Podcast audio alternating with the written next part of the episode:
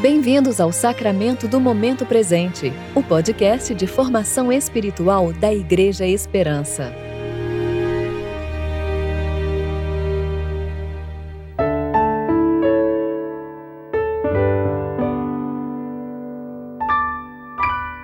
Hoje é terça-feira, 26 de abril de 2022, tempo de reflexão do segundo domingo da Páscoa. Porque seu amor para conosco é grande e a fidelidade do Senhor dura para sempre. Aleluia. Salmo 117, versículo 2. Eu sou Dani Braga e vou ler com vocês a reflexão de Luci Alves referente a Esther, capítulo 8, versículos 1 a 6 e 16 a 18.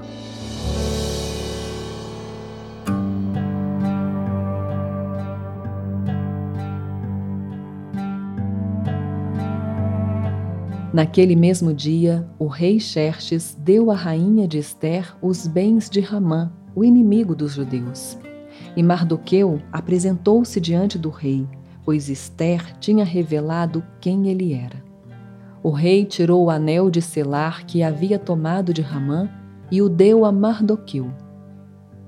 E Esther encarregou Mardoqueu dos bens de Ramã. Mas Esther voltou a implorar ao rei e, lançando-se aos pés dele, suplicou-lhe com lágrimas que revogasse o plano perverso de Ramã.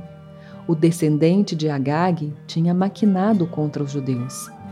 Então o rei estendeu para Esther o cetro de ouro e ela se levantou diante dele e disse: Se for do agrado do rei, e se eu alcancei o seu favor, e se ele considerar justo, e se eu lhe agrado, que se revoguem por escrito as cartas de Ramã, filho de Ramedata, descendente de Agag, escreveu para exterminar os judeus em todas as províncias do rei. E houve felicidade, alegria, júbilo e honra para os judeus.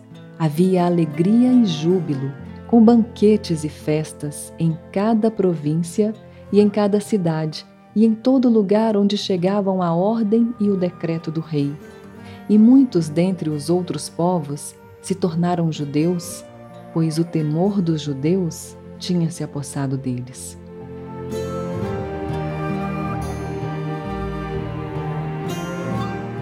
Todos ouvimos falar e com frequência dizemos que Deus está no controle de tudo. Ligados no automatismo, principalmente frente a situações complicadas de compreender e explicar, vemos muitos de nós responder às vezes não totalmente convencidos, Deus está no controle. De fato, dizer isso não está errado. É verdadeiro e absoluto. Ele está. Deus não só criou todas as coisas, como ele as sustenta e governa. A narrativa do livro de Esther nos mostra o agir de Deus na história. É a palavra de Deus nos revelando uma das muitas formas que o Senhor utiliza para salvar seu povo escolhido.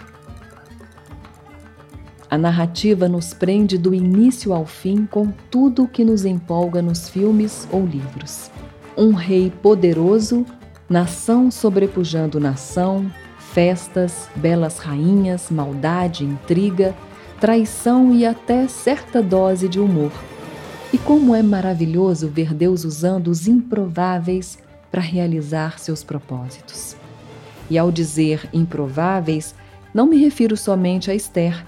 Falo de todos os personagens da história, do povo judeu, de Mardoqueu, até dos antagonistas Ramã e Xerxes. O rei, que provavelmente se cria dono de tudo, não fazia ideia que o Criador de tudo o estava usando a fim de preservar seu povo. Cada evento, Cada personagem tem seu papel para demonstrar a glória de Deus e revelar o zelo do Senhor com sua promessa. A misericórdia de Deus preservando o povo do qual viria o Messias, Jesus, através do qual outros improváveis, como eu e você, seríamos salvos e uma nova aliança estabelecida. Certamente a narrativa de Esther foi usada pelo povo de Israel em muitos momentos de adversidade para lembrar da fidelidade do Senhor com sua aliança e de sua intervenção ativa em todos os acontecimentos do mundo, assim como serve a nós hoje. Em Deus vivemos, nos movemos e existimos. Peçamos a Ele para que tenhamos sensibilidade de ver Sua ação nos mínimos detalhes, sendo gratos por Sua soberania e providência. As guerras, as injustiças, as enfermidades e as calamidades, por piores que pareçam e por mais que doam, não fogem ao controle do Senhor. Deus não só age diretamente no mundo, como utiliza as nossas vidas e os nossos dons para exercer seu domínio, demonstrar o seu amor e exibir sua glória. Portanto, ao dizer Deus está no controle de tudo, tenhamos consciência de seu real significado.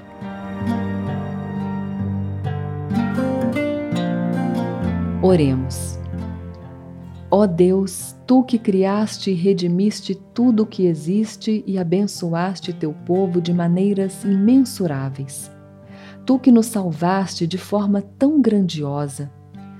Nós te louvamos por tua fidelidade no passado e por tua presença prometida hoje.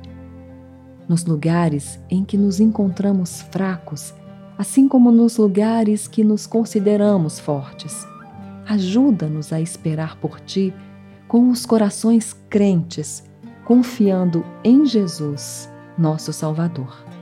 Amém.